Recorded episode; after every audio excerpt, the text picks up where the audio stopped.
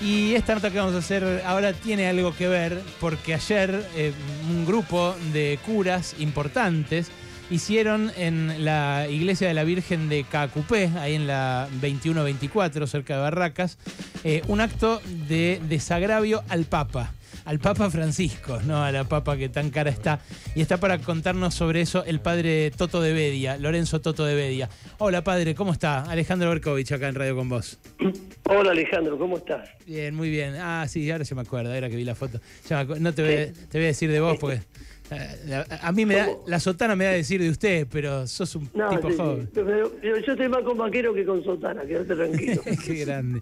Bueno, la verdad me llamó la atención este acto. No suele eh, pronunciarse sobre lo que dice un político, la iglesia eh, y tampoco los curas del pueblo, los que en general llamamos no por cuestiones doctrinarias ni religiosas, sino por cuestiones sociales. ¿Por qué lo hicieron? Y porque se ha eh, se fue de mambo hablando vulgarmente.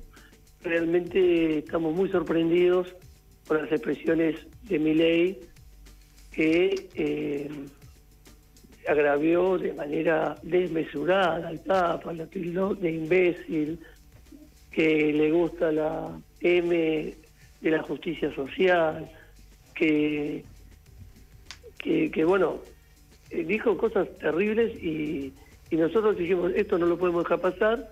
Sí, lo acusa de comunista, ¿no? Dice que es comunista. Lo, acusó de comunista, exactamente. es el representante del maligno. Yo lo de comunista a mí no me habría jodido tanto, pero me imagino que lo del maligno en la tierra ustedes sí.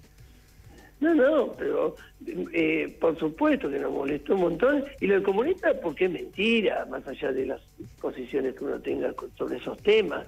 Es eh, este, eh, justamente eh, cuando, como decía García Márquez, cuando vos ayudás a un pobre, dicen que bueno que sos, sos un santo, pero cuando preguntás por qué es pobre, te dicen que sos comunista. Entonces, total. Entonces, este, nosotros, eso agravia, no solo por lo religioso, así, a los católicos, sino que agravia a, a un montón de gente que sabemos que lo estima el Papa Francisco, que a lo mejor no es eh, ni religiosa ni católica. Entonces eh, dijimos, no, vamos a hacer una misa en desagravio, principalmente eh, por lo que dijo el Papa, porque, por lo que dijo del Papa, y por supuesto cuestionando al Papa y ofendiéndolo, ofende a todos los que por ahí somos de alguna manera beneficiados de su prédica y de su misión, entre los cuales los pobres tienen un papel muy importante, porque si hay algo que hace este Papa es eh, hablar y trabajar para los, por los pobres. Eh, y entonces, eh, muchas de las cosas que dice mi ley no van desenganchadas de esto. Mm. Habla de, eliminar el Estado, de eliminar ministerios. Y, y, entonces nosotros pensamos que es un momento no solo para expresar el repudio, sino también para ayudar a clarificar, porque todo esto y, está generando mucha confusión. Toto, vos eh, sos el, párroco de ahí de, de Cacupé, estás en contacto con la, miseria más, más indignante y en el distrito más rico del país, ¿no? que, tampoco es joda eso. Y, me, pregunto cómo la viste eh, mutar a esa miseria en, en, estos últimos meses. ¿La viste agravarse? Eh, ¿La ves igual? ¿Ves que repunta un poco? ¿Cómo lo ves? Lo que vemos es que había un momento de, crecimiento eh, en la ayuda social, en, mejorar, eh, y cuando empezó eh, esta gestión de gobierno nacional, cuando se hecho la campaña Argentina sin hambre, pero daría la impresión de que después de la pandemia como que en la pandemia se durmió la cosa y después de la pandemia no se despertó. Y entonces sí, creció eh, los problemas económicos, eh, las expectativas, la esperanza eh, de conseguir trabajo. Entonces, yo no te diría que, que hay más miseria que antes, pero sí que cuando podríamos haber mejorado, porque hay índices de mejora de, la macroeconomía, etcétera, y del trabajo. pero eh, falta la redistribución del ingreso, falta que eso llegue a los más postergados. Bueno, yo, yo esto he visto que ustedes se lo dicen al gobierno desde la pandemia misma, ¿no? Y, Exacto. y que en, en algún punto la falta de escucha a esto es lo que también generó el ascenso de, de Milei, ¿no? No sé si compartís ese diagnóstico. Pero por supuesto, yo creo que más importante que quejarnos de mi ley es que replanteemos qué hueco hemos dejado para que eh, surja es- eh, esto, ¿no? Yo creo que eso es, lo, lo- lo- lo que hay que... que mi ley endiosa el mercado, ¿no? no es que nosotros endiosamos al Estado. Si hay que endiosar algo es el, el trabajo. Y, y bueno, necesitamos políticas pues yo creo que todo eso pasa porque las clases dirigentes, no solo en lo político, en otros ámbitos también, se han alejado de lo que le pa- pasa al hombre de a pie. Ahí están viendo para otro lado. Y por eso pasó esto también. Claro. Ahora, eh, para la iglesia, la justicia social, ¿qué representa? Porque para Milei, cuando ataca la idea misma de justicia social, que él dice es una aberración, eh, y se pone rojo y grita y qué sé yo, eh, parece expresar ese antiperonismo visceral que, bueno, que tuvo nuestra derecha históricamente. eh, y la reacción al reparto, aunque sea, aunque sea marginal, aunque sea miserable a veces ese reparto. Eh, pero bueno, la iglesia en realidad habla de esto hace más tiempo, ¿no? La justicia social es el corazón del mensaje del Evangelio, la doctrina social de la Iglesia, que llevaron adelante no solo Francisco, sino sus predecesores. Francisco le dio un desarrollo haciendo una transformación de la comunicación y del modo de, de- de gestionar, por unas palabras de otro lado, en la iglesia. Pero la verdad es que, eh, y, y bueno, es aberrante lo que dijo, que es un robo. O sea, eso ya te marca, es un robo la justicia social.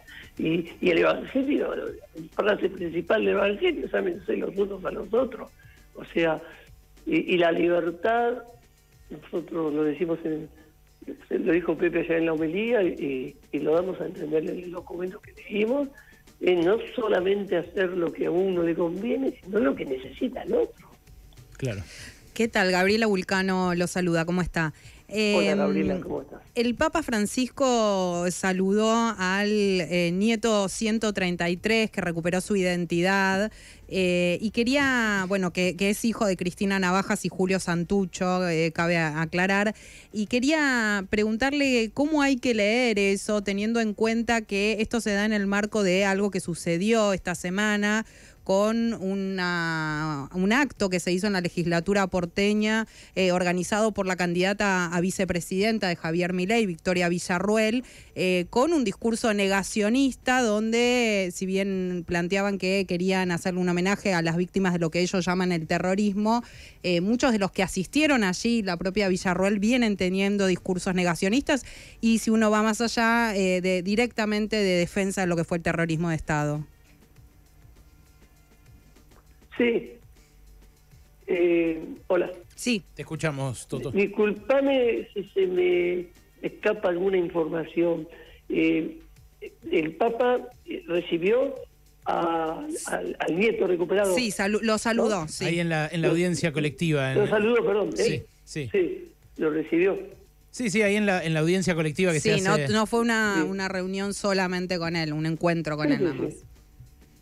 Pero claro, este, y, esto le molesta a la gente que tiene una mentalidad negacionista y, y de derecha, porque eh, no pueden soportar, a ellos les viene bien que la iglesia eh, eh, haya sido cómplice de la dictadura, ¿no? En cambio, le molesta que, la iglesia se dé cuenta que tiene que tener un reconocimiento y una apertura de, de, esta gente, cómo no se va a, a celebrar el- un nieto recuperado. Mm.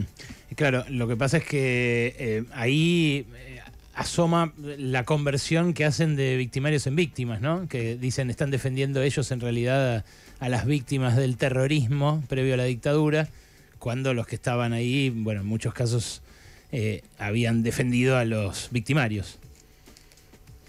En, la iglesia misma. No, no, en, el, ejército, en, los centros clandestinos de detención. Me refiero al acto de Victoria Villarruel. Ah, no, el acto, sí, no, el acto es una cosa grande. Como, eh, eh, no, se puede decir que, no se puede entender cómo se hizo un acto así, además en un, en un lugar institucional de la democracia como es la, la legislatura. Toto, te hago una última. La mm, eh, discusión ahí en el barrio, ¿cómo es? ¿Hay alguien que esté haciendo campaña por mi ley y que no sepamos? ¿Hay, por ejemplo, un apoyo confesional distinto del de la iglesia para este candidato?